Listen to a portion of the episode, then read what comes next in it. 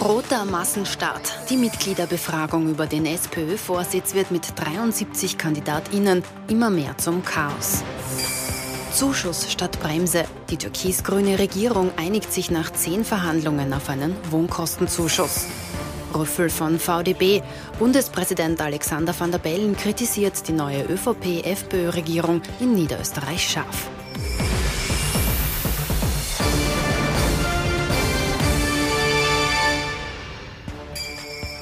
Ich wünsche Ihnen einen angenehmen Sonntagabend. Herzlich willkommen zu unserem politischen Wochenrückblick. Mit dabei Thomas Hofer, unser Politikexperte. Schönen Sonntagabend. Schönen Sonntagabend. Und mit dabei auch unser Meinungsforscher Peter Heik. Auch Ihnen einen schönen Sonntagabend. Schönen guten Abend. Herzlich willkommen. Wir beginnen den Wochenrückblick, ja, Sie haben es erraten, mit der SPÖ und mit der geplanten Mitgliederbefragung, die ja nach den Wahlen in Salzburg starten soll.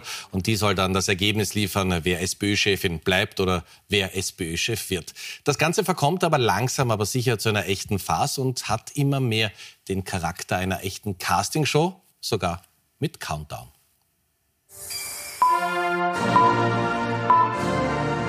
Am Freitag um exakt 23.59 Uhr endet die Bewerbungsfrist für die Mitgliederabstimmung über den SPÖ-Vorsitz.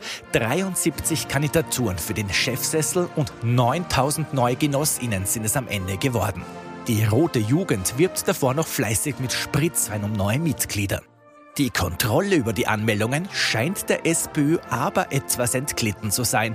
Ein kleines Kasperltheater ist die Folge. So wollte etwa der rechtspopulistische Politblogger Gerald Groß SPÖ-Mitglied werden. Ich habe die vielfältigen Angebote für eine Teilnahme bei Dancing Stars, dem Dschungelcamp.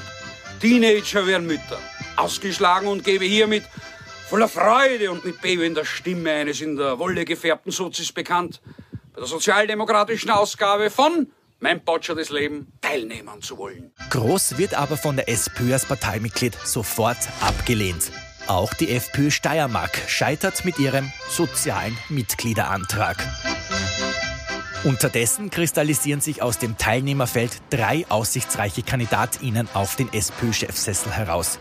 Die amtierende Vorsitzende Pamela Rendi-Wagner, der burgenländische Landeshauptmann Hans-Peter Doskozil und der Dreiskirchner Bürgermeister Andreas Babler.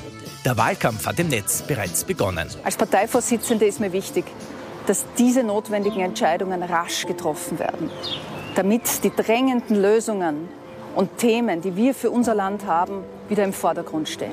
Geht es mit uns diesen Weg? Es ist eine Chance einer Aufrichtung dieser Sozialdemokratie zu einer starken Kraft, die durchschlagskräftig ist und die die Interessen der vielen im Fokus hat. In dem Sinne gehen wir diesen Weg gemeinsam. Hans-Peter Doskozil meldet sich im parteiinternen Wahlkampf bisher noch nicht zu Wort.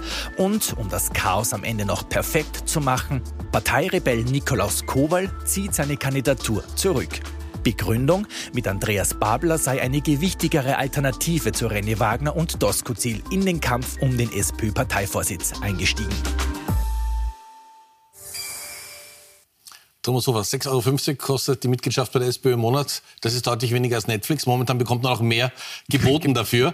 Aber ich meine, muss so eine staatstragende Partei nicht aufpassen, dass das nicht im totalen Chaos versinkt? Kurze Antwort, ja, das muss sie oder müsste sie. Und das ist tatsächlich atemberaubend, in welcher Geschwindigkeit man da äh, eine Panne nach der nächsten liefert. Es ist einfach so, dass man das Gefühl hat, äh, dass es da an der Parteiführung niemanden gibt, der auch nur drei Tage äh, nach vorne denkt. Und äh, entsprechend handelt. Das äh, ist einfach jetzt noch so, dass so viele Fragen offen sind. Zum Beispiel die, was passiert, wenn einer oder keiner der Kandidaten oder Kandidatinnen äh, mehr als 50 Prozent äh, bekommt bei dieser Befragung. Eine Stichwahl will man nicht. Äh, wird man das dann doch auf diesem Sonderparteitag dann abführen? Und zwischen wem eigentlich? Äh, zwischen den beiden Erstplatzierten, zwischen den drei Erstplatzierten, was auch immer.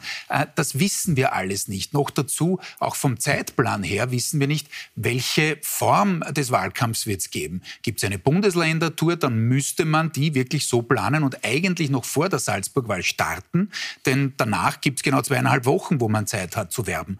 Also all das ist einfach äh, Learning by Doing. Äh, ich weiß schon, dass das Parteistatut ganz anders ausschaut. Eigentlich hätte man diese Befragung gar nicht machen dürfen, äh, laut Parteistatut. Aber es war klar aufgrund des öffentlichen Drucks, dass man es muss. Ist auch richtig so. Nur dann muss man sich wirklich zusammensetzen und sagen, das sind die Regeln, Punkt, fertig, Schluss. Äh, und so machen wir es. Und das äh, hat die SPÖ nicht zustande gebracht und das verschlimmert natürlich die Situation äh, und, und das Bild, das sie nach außen hin abgibt. Wie, wie sehr schwächt die momentane Situation Hans-Peter Doskozil? Waren wir der Meinung, mit, der, mit dem Durchsetzen der Mitgliederbefragung hat er einen guten Punkt gemacht, aber das entgleitet ja jetzt vollkommen. Das entgleitet und es ist tatsächlich so, das habe ich vergangene Woche schon gesagt, dass wirklich beide auch beschädigt sind. Äh, jetzt mit dem Herrn Babler äh, auch an Bord quasi verändert sich das noch ein wenig. Jetzt ist der Herr Babler keiner, der dem Herrn Doskozil direkt Stimmen wegnehmen wird, sondern eher natürlich Pamela Rendi-Wagner schadet. Warum? Weil er natürlich links, äh, also den linken Flügel in der SPÖ, deutlich besser abdeckt, als sie das kann. Äh, sie versucht natürlich da irgendwie in der Mitte Platz zu finden. Das, äh, wo Babler vielleicht zusätzlich was leisten kann, äh, wo er vielleicht indirekt auch ein Thema ist für Doskozil, ist, dass er vielleicht neue Leute mobilisiert, die dann teilnehmen, die eigentlich mit beiden bisherigen Alternativen nicht anfangen konnten. Aber wir wissen es schlicht und ergreifend quantitativ nicht, denn wir kennen die Grundgesamtheit, also diese knapp 150.000 nach jetzt offensichtlich 9.000 uh, neuen äh, Mitgliedern. Äh, wir kennen die viel zu wenig gut, dass wir jetzt quantitativ einschätzen könnten, was genau bewegt das. Aber ich glaube, die zwei äh, Dinge, die zwei Entwicklungen, die sind aus meiner Sicht möglich. Es gibt ein paar Zahlen, die wir kennen, damit sind wir bei Ihnen.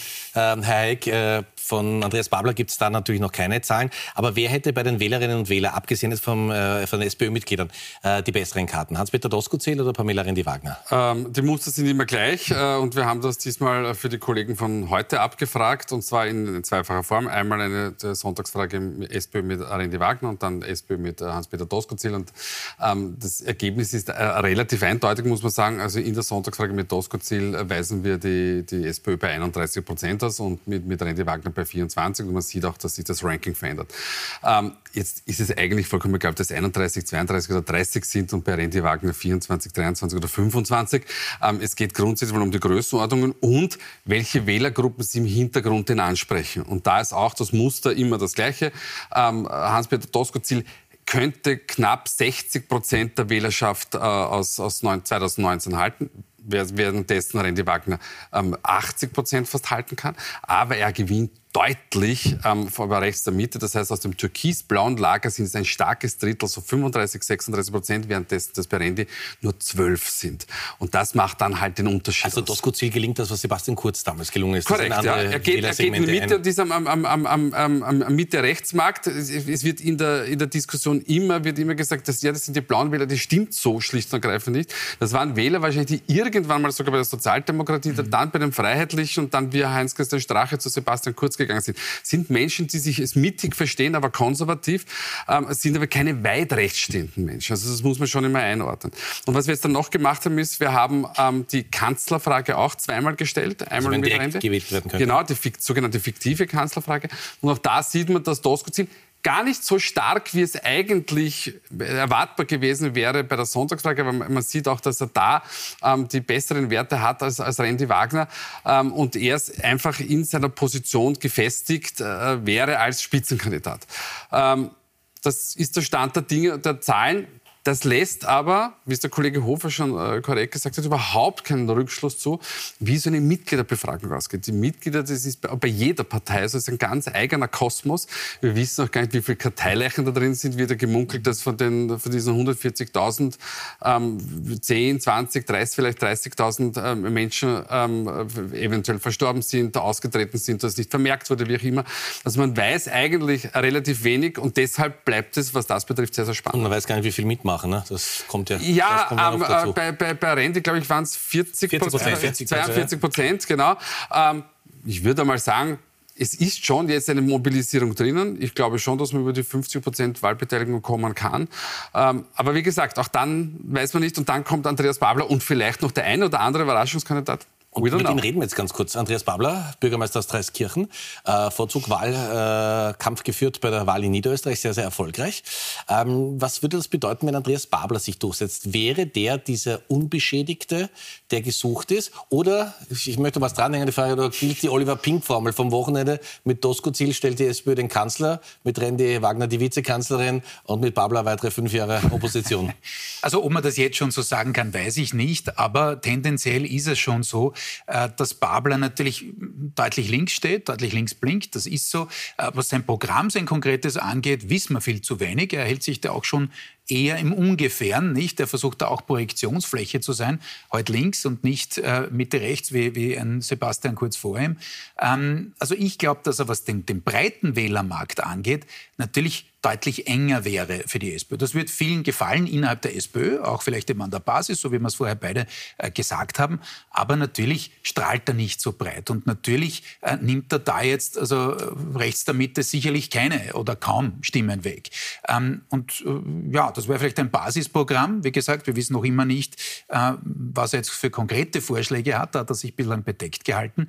Ähm, aber seine Chancen liegen eben eher bei den Wählerinnen und Wählern, die die SPÖ schon hat, als dass er da jetzt das groß ausdehnt. Äh, Umkehrschluss, natürlich ist es auch so, dass wenn Doskozil gewinnen würde, ähm, dass da dann die Grünen und die Neos sich ein bisschen freuen würden, weil dann links äh, bei der SPÖ ein bisschen was zu holen ist. Das ist schon auch klar. Äh, wie gesagt, kann man aber natürlich kompensieren aus SPÖ-Sicht mit dem Effekt, den der Kollege Hayek vorher gerade erklärt hat. Es wird ja momentan viel erzählt und es gibt viele Gerüchte und über eins müssen wir sprechen, nämlich über einen Mann, über den wir letzte Woche schon mal gesprochen haben, Christian Kern wird der möglicherweise in letzter Sekunde aus dem Hut gezogen. Angeblich soll der mächtige Gewerkschaftsboss Wolfgang Katzian im Hintergrund versuchen, Gespräche zu führen und versuchen, Christian Kern zu motivieren, da an die Spitze der SPÖ zu kommen. Jetzt muss man sagen, der sehr, sehr mächtige Wiener Bürgermeister hat gesagt, das kommt nicht in Frage. Er hat einen ja, ziemlichen ja, ziemlich. eingeschlagen, Michael Ludwig, ja. ähm, nämlich überraschend klar. Ähm, äh, das ist man von Michael Ludwig so eigentlich gar nicht so gewohnt. Ähm, er ist doch eher der austarierende Charakter. Ich glaube auch ehrlich gesagt nicht, dass es erfolgsversprechend wäre. Wir haben im, im, im Auftrag unterschiedlicher Medienpartner ähm, Christian Kern immer wieder abgetestet. Es ist nicht so, dass er bahnbrechende Werte hätte. Er hat zuletzt einmal äh, etwas bessere Werte gehabt als, als Randy Wagner, aber grundsätzlich glaube ich, wäre er problematisch und er bringt aber genau das Gleiche äh, nicht mit, was Doskozil mitbringt. Er, er, kann auch nicht rechts der Mitte fischen. Und das wäre dann natürlich ähm, am Ende des Tages das, das, das dasselbe Problem, aber dieselbe Herausforderung wie, wie bei Randy Wagner. Das heißt, welche Wählergruppen kann er ansprechen, um eben, und um das geht schlussendlich am, am Ende des Tages in der Demokratie, um Mehrheiten zu bilden. Und wenn ich immer nur links der Mitte fische, dann konkurrenziere ich mich dort immer mit, mit, mit Grün und Neos und dann wird es nicht mehr. Also die Comeback-Kid-Story von Christian Kern im zweiten Anlauf? Also, ja? dass er das Gefühl hat, dass ich das noch einmal ausginge, das glaube ich schon. Natürlich begibt sich die SPÖ derzeit auch auf die Suche nach Alternativen zu dem äh, Feld, das sich jetzt da darbietet. Das ist schon klar. Äh, das war natürlich auch eine persönliche Geschichte da 2017, als er gegen Sebastian Kurz verloren hat.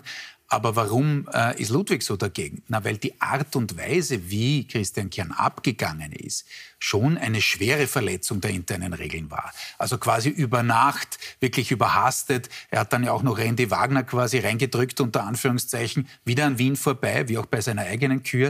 Äh, also das hat keinen schlanken Fuß gemacht bei den Funktionärinnen und Funktionären. Und was wir auch dazu sagen müssen, bei aller kommunikativen Fähigkeiten, die äh, Christian Kern zweifelsohne hat, natürlich war auch der Wahlkampf 2017, das haben wir schon alle wieder vergessen, nicht das Dirty Campaigning von beiden Seiten, auch von der ÖVP, wie man seit den gefakten oder manipulierten Umfragen wissen, aber auch von Seiten der SPÖ damals, also Fake-Facebook-Seiten, manipulierte äh, äh, Videos etc. Ähm, da kommt ja dann auch vieles hoch, was jetzt nicht wirklich medial präsent ist. Aber dann wäre er der Kandidat, wäre es wieder da. Also natürlich wäre auch er verwundbar. Und im Übrigen gilt das, was der Kollege Eick gesagt hat. Äh, er war damals, 2017 nämlich, erfolgreich darin, die Grünen abzugrasen, Entschuldigung das Wortspiel, ähm, aber wirklich nicht erfolgreich äh, dabei, wirklich Mitte rechts äh, zu, zu reüssieren. Und das wird sich wahrscheinlich nicht groß ändern. Kann man schon in etwa einschätzen, dieser Dauerwahlkampf innerhalb der SPÖ, was das für Auswirkungen auf die Wahlen in Salzburg haben wird? Ich, ich gehe nicht davon aus, dass es irgendwelche gravierenden Wahlen hat. Äh, Aber ist die SPÖ für, für, die Menschen, würden Sie sagen, ein bisschen vom Radar, weil die einfach nur mit sich selber beschäftigt sind und wenig... Na, eigentlich, eigentlich sind sie sehr viel am Radar. Ja, aber mit dem richtigen Thema. Mehr, mehr sie denn lieb ja. ist. Also machen wir es einfach. Es wird kein aber nicht, nicht mit dem Thema, mit dem Sie gern präsent wären. Richtig, genau. So, also ähm, Landtagswahlen sind Landtagswahlen. Wir haben das so wahnsinnig oft abgetestet, wie, wie, wie stark denn der Einfluss sein könnte vom, vom, Bundeswahlen und wenn da nicht jemand zum Beispiel wie in der, in der Ära Kurz noch ähm, äh, äh man einen starken Spitzenkandidaten auf Bundesebene hat, wo es einen großen Schub durchs Land gibt, na gut, dann geht das vielleicht. Aber ähm, äh, wir, wir wissen einfach aus den, aus den, aus den Umfragen, dass der, der, der Bundeseinfluss ein sehr gering ist. Rückenwind ist es für Egger keinen. Aber David Egger hat eher das Problem, dass die Kommunisten in, in, in Salzburg im, im thematisch Parole bieten mit einem äh, gut positionierten Spitzenkandidaten. Das ist eher das Problem, weniger die Bundespartei. Und die aller Voraussicht nach äh, es auch in den Landtag schaffen werden. Naja, Sie wissen ja, da sind wir ja. sehr, sehr vorsichtig ja. in der Meinungsforschung. Aller Voraussicht nach? Nein, nicht aller Voraussicht nach. Die, die, die Chancen stehen nicht schlecht. Na, so defensiv kennen wir naja, also, ja, ja, ganz, so defensiv bin ich immer. Ja. Gut, so viel also mal zur SPÖ. Erster Teil abgeschlossen. Kommen wir zu einem Thema, bei dem ganz viele Österreicherinnen und Österreicher sagen, das hat die Regierung ganz ordentlich versemmelt. Es geht um die Mietpreisbremse. Für viele werden die Mieten ab dem 1. April ganz ordentlich ansteigen, um 8,6 Prozent. Dabei wurde so viel darüber gesprochen und es wurde auch so viel versprochen. Und zwar unter anderem von der Justizministerin Alma Sadic im Februar dieses Jahres. Was die ähm Mieten betrifft, äh, so führen wir Gespräche auf parlamentarischer Ebene. Jetzt geht es darum, ein Gesamtpaket zu schnüren und das verhandeln wir. Ich sehe durchaus Chancen, dass es hier zu einer äh, Einigung noch kommt.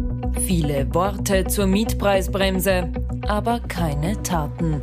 Seit Jänner streiten die ÖVP und die Grünen darüber, wie eine Mietpreisbremse aussehen könnte und welche Maßnahmen es noch bräuchte. Am Mittwoch begraben sie die Bremse dann endgültig. Stattdessen steckt die Regierung 225 Millionen Euro an Steuergeld in die Wohnkostenzuschüsse der Bundesländer. Es hagelt Kritik von vielen Seiten, von WirtschaftsforscherInnen bis hin zum eigenen kleinen Koalitionspartner. Wir sind nicht zufrieden, aber mit dieser ÖVP äh, war es nicht anders machbar. Die ÖVP, und so erweckt uns den Eindruck, wollte mit den vielen Gegenforderungen, die sie gestellt haben, die Mietpreisbremse offenbar von Anfang an verhindern. Und das alles zum Schutz der wohlhabenden ÖVP-WählerInnen, wettert Tomaselli. Auch der grüne Sozialminister ist enttäuscht über den Kompromiss. Es ist in der Politik und in der Koalition so, äh, dass es manchmal dann eben nicht anders geht. Und ich sage Ihnen ganz offen, die Alternative wäre gewesen, es passiert gar nichts. Und gar nichts äh, wäre für mich nicht in Frage gekommen. Von einem aufgeheizten Koalitionsklima will die ÖVP aber nichts wissen. Dieses Paket beweist, diese Regierung ist voll handlungsfähig. Die Stimmung ist nach wie vor gut und ich betone das immer wieder. Äh, wir werden noch viele weitere Punkte abarbeiten. August Wöginger, was bedeutet es, wenn man so betonen muss, wie gut die Stimmung ist, wie sie dann tatsächlich... Man vertraut auf die Kraft der Autosuggestion. Ja. Nein, äh, ernsthaft, ich glaube, es ist so, dass wenn man sich dazu bequemt, und ich glaube, das ist fast die Strategie von beiden, äh, dass man versucht, bei dem einen oder anderen Thema äh, schon noch irgendwelche Lösungen äh, herbeizukarren, so wie jetzt auch beim Thema Mieten. Äh, das ist zwar ein hartscher Kompromiss, äh, der von allen Seiten äh, kritisiert wird, vielleicht gar nicht zu Unrecht, äh, aber man kann zumindest sagen, na, gestritten haben wir eh nicht. Wir haben uns eh auf etwas geeinigt. Es ist zwar nicht das, was beide wollten, nicht? Denn die ÖVP wollte natürlich diese Grunderwerbsteuerabschaffung, zumindest für das erste Eigenheim äh, für junge Menschen. Äh, und die äh, Grünen haben dann wiederum äh, auch äh, den ihren Plan nicht umsetzen können. Und dann wurde es halt ganz was anderes. Das war ja der Hintergrund. Noch dazu war schon ein gewisses Feindbild da bei der ÖVP mit der Frau Thomaselli. Wir haben sie im Beitrag gesehen. Äh, das geht zurück auf den U-Ausschuss. Da gibt es gerade nicht das allerbeste Verhältnis. Es wird auch eine Rolle gespielt haben. Ähm, und jetzt komme ich zurück zur Strategie, also dass man da in den nächsten Monaten, und bitte schon die nächste Wahl ist turnusmäßig eineinhalb Jahre noch entfernt, da braucht man natürlich Punkte, wie man sich weiterhandelt. Man kann jetzt nicht eineinhalb Jahre gar nichts mehr machen. Eines ist aber klar, es sind beide bereits im Vorwahlkampf. Das hat man bei der ÖVP spätestens seit dieser Kanzler- oder eigentlich Parteichefrede, war ja keine Kanzlerrede in dem Sinn, äh, gesehen und seither gesehen. Äh, und bei den Grünen auch, die haben auch eine Kampagne präsentiert mit Klimaglück etc. Also beide positionieren sich jetzt schon langsam für die Nationalratswahlen, auch wenn die erst eineinhalb Jahre äh, in der Zukunft liegen. Und es ist beiden auch klar, dass es diese Zusammenarbeit aus Türkis oder Schwarz und Grün danach nicht mehr geben wird. Jedenfalls nicht in einer Zweierkonstellation. Soweit ist man Realist. Äh, und an der Spitze wissen Nehammer und Kogler das genauso. Äh, und deswegen lässt man es halt so weiterlaufen, weil man sich, Stichwort ÖVP, äh, Neuwahlen derzeit nicht leisten kann, trotz der SPÖ äh, Schwäche aktuell, äh, weil Nummer eins ist noch immer weit entfernt und wenn man die Reißleine zieht, ist es gerade nicht ein Bonus für die Kanzlerpartei und für die Partei, die es macht. Und die Grünen haben einen größeren Machthebel, als sie je mehr haben werden, äh, mit so vielen Ministerien, äh, wie sie in einer Dreierkonstellation, und die wird es wohl werden müssen, wollen die Grünen mitregieren, äh, sie auch nicht bekommen. Die Regierung hat ja viel getan gegen die Teuerung. Ist das auch angekommen bei den Menschen? Haben Sie das Gefühl, da wird wirklich genug getan? Ähm, jein. Also es gibt, es gibt einen, einen gewissen Anteil, die sagen, ja, ich, ich spüre das, aber dieser Anteil ist eigentlich, ähm, an, an, an, auf, wenn man vergleicht mit dem, was wirklich ähm, gegeben wurde, nennen wir das so, ist deutlich zu gering. Also wir haben die, die Frage der Woche gestellt mit, wie, wie, wie stark spüren Sie das auf einer, einer Viererskala und ähm, da, da, merkt man einfach, dass, dass, dass ein, ein, Teil der Bevölkerung sagt zwar, ja, das gibt es, ähm, wir sollten das jetzt im Insatz sehen, also 34 Prozent sagen ja oder eh, eher ja, währenddessen 63 Prozent sagen, na, das ähm, haben wir überhaupt nicht. Ähm, äh, und wir haben diese Fragestellung schon mal im Februar auch gestellt, also es gibt hier keinen äh, signifikanten Unterschied, das heißt, es hat sich seit diesem, oder in diesem Zeitraum einfach nichts bewegt. Entschuldigung, aber war das schlecht kommuniziert, wenn das das Ergebnis ist? Nein, äh, nein es ist ein vollkommener Irrglaube, dass wenn man Geld ausschüttet, dass die Menschen sagen, juhu, und deshalb wählt man jemanden. Und äh, die, die, wir merken das ja sehr stark verzögert. Also nehmen wir zum Beispiel her die, die ganzen Erleichterungen beim, beim, beim Thema Strom und Gas. Da haben wir dann das Problem, äh, dass, dass das wahnsinnig mit viel Zeitverzögerung ankommt. Wir sehen da jetzt übrigens ähm, die ähm, äh, Parteienbreaks, also haben wir ganz kurz gesehen im Internet. Das Ganze. Ähm, und äh, da sehen wir, dass äh, sich ganz offensichtlich äh, die Menschen nicht nach dem richten, was tatsächlich passiert, sondern nach der Parteipräferenz. Also es kommt nicht von ungefähr, dass ÖVP und Grüne sagen, also ja, wir, wir, wir, wir merken das, währenddessen die Freiheitlichen sagen, da merke ich aber gar nichts. Ja? Also ähm, vielleicht täuscht uns unsere eigene politische Einstellung über das hinweg, äh, was geschieht. Aber was ich schon vorher gesagt habe, eben diese, diese Hilfen kommen erst sehr zeitverzögert an, die tröpfeln dann auch herein und dann merkt man es halt so wenig, weil es sich halt über, den ganzen, über die ganze Zeit verteilt. Eine Sache, die man zweifelsohne momentan in ganz Österreich merkt, ist die neue Regierung in Niederösterreich. Da hat auch jeder eine Meinung dazu. Und diese Regierung wurde in dieser Woche in St. Pölten im Landhaus angelobt. Johanna Mikl-Leitner und Udo, Lund, Udo Landbauer von der FPÖ, also gemeinsam in einer Regierung, obwohl die beiden das ja noch im Vorhinein im Wahlkampf immer wieder und immer wieder ausgeschlossen haben. Also eines kann man jetzt schon ganz klar sagen, Liebesheirat ist das keine. Zwangsehen sind in Österreich ja eigentlich verboten. In Niederösterreich findet diese Woche aber dennoch eine statt. Zum Machterhalt, wie Kritiker ihnen sagen. Die Freude darüber steht ÖVP-Landeshauptfrau Johanna Mikl-Leitner auch regelrecht ins Gesicht geschrieben. Am Donnerstag tritt der neu zusammengesetzte Landtag in Niederösterreich zusammen. Es ist der Start des ersten ÖVP-FPÖ-Arbeitsübereinkommens dort. Und auch wenn man sich im Wahlkampf noch gegenseitig verachtet hat, sieht man die Zusammenarbeit als Neubeginn. Ein Kompromiss ist keine Niederlage, sondern der Versuch, aus zwei unterschiedlichen Meinungen einen gemeinsamen Weg zu erarbeiten. Das ist nicht der einfache Weg. Aber es ist der richtige Weg. Für Johanna Mikleitner gibt es gleich einen peinlichen Start. Sie wird zwar als Landeshauptfrau wiedergewählt, jedoch mit dem schlechtesten Ergebnis überhaupt. Mikleitner bekommt nur 24 von 41 gültigen Stimmen. Und die kommen auch nur aus der eigenen ÖVP. Insgesamt wären übrigens 56 Stimmen möglich gewesen. Sogar Udo Landsbauer hält zum eine Stimme mehr als Mikleitner. Wir haben gesagt, dass wir äh, die Landeshauptfrau nicht wählen. Das haben wir heute auch getan. Noch erbärmlicher, glaube ich, geht es nicht, dass ich als Landeshauptfrau nur mit den Stimmen der eigenen Partei gewählt werde. Vor dem Landhaus in St. Pölten findet ein lauter Protest gegen die neue rechte Regierung Niederösterreichs statt. Auch Bundespräsident Alexander van der Bellen spricht sich immer wieder unterschwellig gegen eine FPÖ-Regierungsbeteiligung aus. Am Freitag gelobte aber dennoch Johanna Mikl-Leitner als Landeshauptfrau der neuen niederösterreichischen Rechtsregierung an. Für Mikl-Leitner gibt es dabei aber eine ordentliche Standpauke. Viele Menschen machen sich Sorgen. Ich kann viele dieser Sorgen nachvollziehen. Die Grund- und Freiheitsrechte, die Menschenrechte, Minderheitenrechte sind Teil unserer Bundesverfassung und daher besonders zu achten und zu schützen. Der Nationalsozialismus mit seiner mörderischen Ideologie darf sich niemals wiederholen. Nach der Angelobungsformel zeigt sich Mikl Leitner überzeugt, die angesprochene Verantwortung in ihrer Arbeit zu berücksichtigen. Herr Hofer, jetzt sind Sie ja Politikexperte und kein Körpersprachenexperte. Aber wenn man Johanna Mikl-Leitner da gesehen hat, Frau Bundespräsident Alexander van der Bellen, die hatte schon angenehmere Auftritte in ihrem Leben. Das haben wir förmlich gespürt, ja. Allerdings, bevor wir jetzt einen Faktencheck ja. der Niederösterreichischen ÖVP-Parteizentrale äh, bekommen, äh, soll der Wahrheit äh, halber dazu gesagt sein, sie hatte eine Stimme mehr als die eigenen Partei. Äh, Stimmen trotzdem macht das das Gaut nicht fett. Äh, das war natürlich eine, eine schwere Niederlage.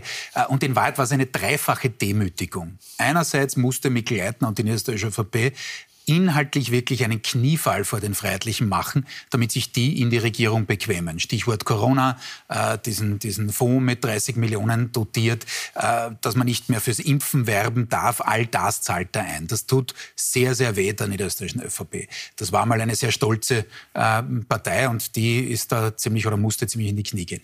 Die zweite Demütigung war, dass man trotz dieses Kniefalls des Inhaltlichen eben die, die Stimme nicht bekommen hat von der FPÖ. Das heißt, die FPÖ ist sich treu geblieben, musste auch, ich habe den Koalitionspakt durchgelesen von A bis Z, kein einziges Zugeständnis machen. Das war alles locker zu verdauen für die Freiheitlichen. Noch dazu haben sie äh, einen Pokal gewonnen, nämlich konkret der Herr Kickel, weil eben, Sie haben es vorhin erwähnt in, im, im, Vorspann, ähm, alle immer gesagt haben, na sicher wird die ÖVP mit denen nicht koalieren. Wir haben das ja auch geglaubt oder lange nicht geglaubt, dass das passieren wird. Jetzt kann der Herr Kickel sagen, na, auch intern, parteiintern, die Oberösterreich und alle anderen haben immer erklärt, mit mir wird man nicht koalieren. So, Jetzt koaliert man in Niederösterreich äh, mit der äh, fast am weitesten rechts stehenden Landespartei, äh, die es gibt. Äh, und die dritte Demütigung, das ist das, was Sie angesprochen haben, war dieser Auftritt mit dem fast Lehrer, muss man sagen, Alexander van der Bellen da äh, äh, am Wort, wie wir ihn gesehen haben. Das war natürlich die dritte Demütigung, sich da abzuholen, natürlich die ja, Zurechtweisungen, man kann es nicht anders sagen, äh, was Nationalsozialismus, alles das, was der Herr Bundespräsident gesagt hat. Also das war nicht die Woche der Johanna Mikl-Leitner. Angeblich soll ja Erwin Pröll mehrmals Johanna Mikl-Leitner angerufen haben und sie gewarnt haben vor dieser Regierungszusammenarbeit. Sehen Sie auch die Gefahr so groß für die ÖVP? Naja, unter den Prämissen, die der ja. Kollege Hofer ähm, sehr eindrücklich geschildert Oder hat. hat Erwin Pröll einfach Angst um sein Niederösterreich, wie er es gebaut hat? Naja, das, das mag sogar sein, tut aber in Wirklichkeit nichts zur Sache. Aber es ist natürlich schon so, dass äh, die ÖVP jetzt Macht und Stärke vermissen hat lassen. Und jetzt wird es aber besonders spannend, weil es bleibt dann die Frage offen, in äh, aller Herrgottswelt, ähm, warum hat man dann nicht mit den Sozialdemokraten koaliert? Weil, auch wenn die möglicherweise ähm, ganz spezielle Forderungen hatten, etc. Ja, aber die scheinen doch nicht unerfüllbar zu sein, was man da gehört hat von ne, Herrn Das möchte ich gar nicht beurteilen. Aber wenn, wenn es so problematisch ist für die, für die ÖVP, dann hätte es möglicherweise schon auf der anderen Seite äh, die, die Alternative geben können mit der Sozialdemokratie. Aber diese Frage wird äh, die, die, die ÖVP selbst beantworten müssen. Eins ist klar, die Freiheitlichen profitieren da durchgehend. Die, wir haben letzte Woche über die Frage gestellt, ob das bei den freiheitlichen Wählern nicht gut ankommt. Bei denen kommt das wahnsinnig gut an. Wo es aber kritisch wird für die ÖVP ist, äh, auch in Niederösterreich, dass sich möglicherweise manche Wähler denken, die ja insbesondere was den Speckgürtel betrifft, durchaus auch Affinitäten haben für Grün, Neos etc., aber im Land immer äh, die ÖVP gewählt haben, weil gut verwaltet, weltoffen, den Künstlern gegenüber gewogen. Für diese Wähler könnte es jetzt das heißen, vielleicht bis zur nächsten Wahl oder bei der nächsten Nationalwahl. Naja, liebe ÖVP, jetzt nicht mehr. Vielleicht ganz kurz, äh, weil jetzt die Frage war, was war da so unerfüllbar bei der SPÖ? Also ich glaube, vier der fünf Punkte des Herrn Hergovich, äh, der sehr hoch angetragen hat, wir haben das vor ein paar Wochen hier besprochen im Detail, ähm, da war eigentlich fast schon eine Einigung da. Es war der fünfte Knackpunkt, äh, diese Geschichte mit den Langzeitarbeitslosen, wo die ÖVP gesagt hat, da kommen wir mit unserer DNA nicht drüber, kostet zu viel, können wir nicht machen, das haut quasi den Arbeitsmarkt zusammen. Das war jedenfalls die Geschichte bei der, bei der, bei der ÖVP. Natürlich war es auch, und insofern gab es schon einen Beitrag äh, der SPÖ Niederösterreich äh, oder des neuen äh, Chefs dort, nämlich des Herrn Hergovich, in dem er diese völlig unnötige und martialische äh, Geschichte gebracht hat. Er hackt sich die Hand ab, bevor auch nur eine der Forderungen das war ein Zeitinterview, ne? Ja, äh, genau. Und natürlich kann man jetzt im Nachhinein, und das werden sich jetzt viele in der ÖVP auch fragen, diese, äh, diese, diese, äh, dieses Thema, äh, ob es nicht dann noch einmal eine Möglichkeit gegeben hätte, dass man sagt, naja, könntest du das doch nicht irgendwie aufweichen, vielleicht doch noch rein. Viele Bürgermeister seitens der Sozialdemokratie wollten natürlich diese Koalition mit der ÖVP, aber da hat dann natürlich irgendwann auch der Chefverhandler, der Herr Schneeberger, der den Herrn Landbauer gut kennt, im Übrigen aus, Nieder aus Wiener Neustadt, äh, gesagt, gut, Parallelverhandlungen gibt's nicht. Also die ÖVP war schon in der Box. Aber trotzdem ist es so, weil, warum? Weil Neuwahlen gedroht hätten als letzte Alternative. Aber natürlich trotzdem, man hat da wirklich Federn gelassen, wie man es in Niederösterreich so von der Volkspartei definitiv nicht gewohnt war. Kommen wir wieder in die Bundespolitik und kommen wir zum Grünen-Chef Werner Kogler, den wir in dieser Woche in einer neuen Rolle gesehen haben. Schauen Sie mal, da sehen Sie Werner Kogler im Blaumann. Das ist nicht unbedingt ein politisches Statement, warum Werner Kogler im Blaumann persönlich ausgerückt ist und was Werner Kogler zur neuen Regierungszusammenarbeit zwischen der ÖVP und der FPÖ in Niederösterreich alles zu sagen hat. Das besprechen wir gleich. Wir machen eine kleine Pause und sind gleich wieder zurück.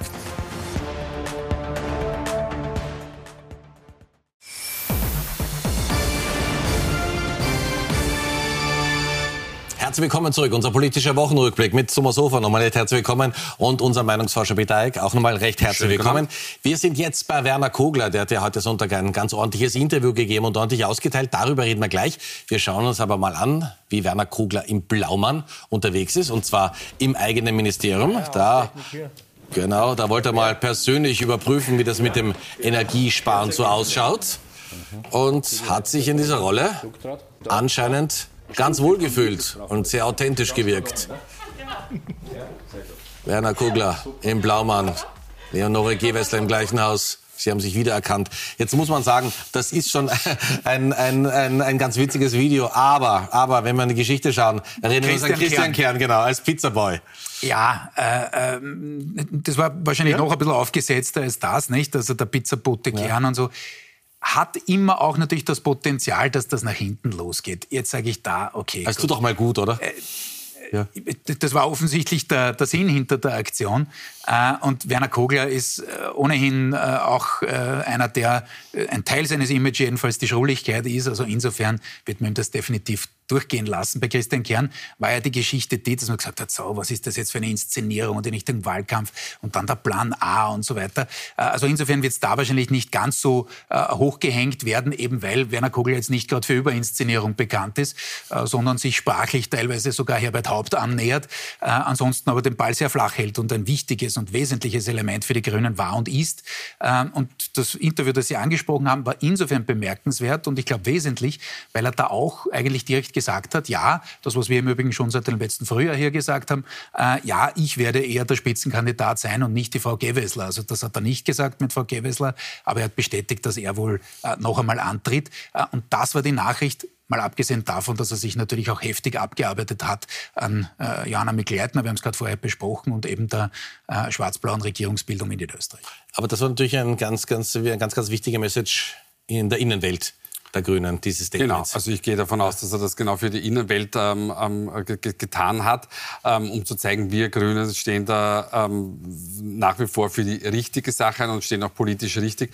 Das war auch deshalb ähm, wichtig, weil ähm, ich habe mir das angesehen in den Standardforen und das war dann sehr, sehr interessant, weil die Reaktion war, naja, liebe Grüne, es ist ja nicht so, dass ihr nicht mit Sebastian Kurz koaliert hättet. Also es, Sie wissen, der Standpunkt bestimmt die Perspektive. Jetzt auch bei unserem nächsten Teil. Wir sind nämlich bei den Top und Flops. Wer ist in dieser Woche besonders positiv aufgefallen und wer hätte es durchaus besser machen können? Wir haben jede Woche, Thomas Hofer und Peter Eick, die beiden Herren getrennt voneinander gefragt und diesmal nicht abgeschrieben, möchte ich mal sagen. Äh, definitiv positiv. nicht. Äh, Flop der Woche. Ja? Die SPÖ jetzt fast schon Dauerbrenner ja. aufgrund dessen, was wir äh, besprochen haben. Das ist Chaos. Da muss man äh, das ein bisschen, äh, den Prozess ein bisschen besser aufsetzen. Das ist in einer sehr, sehr heiklen Phase, in der die Partei ist, noch so ein, so ein Tüpfelchen auf dem I. Also das muss man spätestens morgen mit der nächsten Präsidiums- und Vorstandssitzung hinbiegen, damit es nicht permanent auch auf dieser Management-Ebene Nachfragen gibt und offene Punkte gibt. Johanna Mikl-Leitner, ich habe es auch gesagt, das war für sie eine ganz, ganz schwere Niederlage. Ähm, mehrfache Demütigungen waren also nicht ihre Woche. Äh, und Top der Woche jetzt. Ich Sie ganz kurz noch zu einer Mitglied haben Sie verstanden, warum sie nicht zurückgetreten ist? Das wäre eine Option gewesen. Weil sie, na schon, ja. aber weil sie nicht wollte, ganz offensichtlich. Und weil es natürlich auch im Innenverhältnis, das muss man ja schon wissen, auch das haben wir schon am Wahlabend diskutiert, natürlich in diesem Machtequilibrium zwischen Bauernbund und ÖAB, also Arbeitnehmerinnenbund in der ÖVP, ähm, da schon wechselseitige Animositäten gibt und wäre sie dann gegangen, dann hätte der Bauernbund natürlich aufgezeigt und gesagt, so jetzt sind wir wieder dran. Äh, war am Wahlabend schon einmal ein Thema, wo diese Angriffe, die da kamen vom Bauernbund, abgewehrt wurden vom ÖAB mit dem Hinweis darauf, dass gerade die ÖVP in den ländlichen, in den bäuerlichen Gebieten massiv abgebaut hat. Also das ist auch nicht so einfach im Innenverhältnis. Das wäre wohl der Grund. Äh, Top der Woche der Herr Kickel nicht jetzt aufgrund einer inhaltlichen Positionierung, sondern weil er einfach auch Partei und gerade parteiintern mit dieser Koalitionsbildung in Niederösterreich das Thema weg hat, von wegen, na, mit dir und deiner aggressiven und überaggressiven Art kommen wir nie in eine Regierung. Das ist seit dieser Woche weg auch im Bund und das ist für ihn ein innerparteilicher Sieg. Und ich habe extra nachgefragt, damit Sie nicht mehr als 30 Sekunden ah, haben. Wie ja, gewohnt. Ja. Es sind 19, wenn ich ja. das richtig sehe. Bitte können wir überziehen. Ähm, ja. Aber es hat den Kollegen Hayek noch nie am Überziehen gereicht. Flop der Woche ähm, Credit Suisse. Ich habe äh, auch die anderen äh, Themen angedacht, aber die Credit Suisse ist dann doch mal ein, ein, ein, ein anderer Fall, nämlich dieses Schweizer Bankinstitut, das schon seit vier Jahren in, in der Schieflage war ähm, und, und, und jetzt von der UBS, einer, einer anderen Schweizer Bank, mit Milliarden übernehmen, äh, übernommen hat werden müssen. Und Andreas Dreichel, ein Banker, ähm, jetzt Aufsichtsratschef der Erste Bank, weil er in einem Standard-Interview eigentlich viele kluge Dinge gesagt hat, wie zum Beispiel, wir müssen über die Neutralität debattieren, wir wollen sie vielleicht nicht abschaffen, aber da müssen wir debattieren. Bei ihm ist es, finde ich, schade, dass er nie so wirklich in die Politik gegangen ist. So Männer wie er hätten, natürlich auch Frauen quasi, wie, nicht wie er, aber hätten der Politik schon mal gut getan. Meine Herren, herzlichen Dank. Ich darf mich bei Ihnen fürs Zuschauen bedanken. Wir freuen uns, wenn Sie in den Podcast unserer Sendung reinhören. Gibt es auf unserer Homepage. Und ich freue mich dann, wenn wir uns dann in einer Woche wiedersehen am Sonntagabend. Dankeschön fürs Zuschauen. Kommen Sie gut durch die nächsten sieben Tage.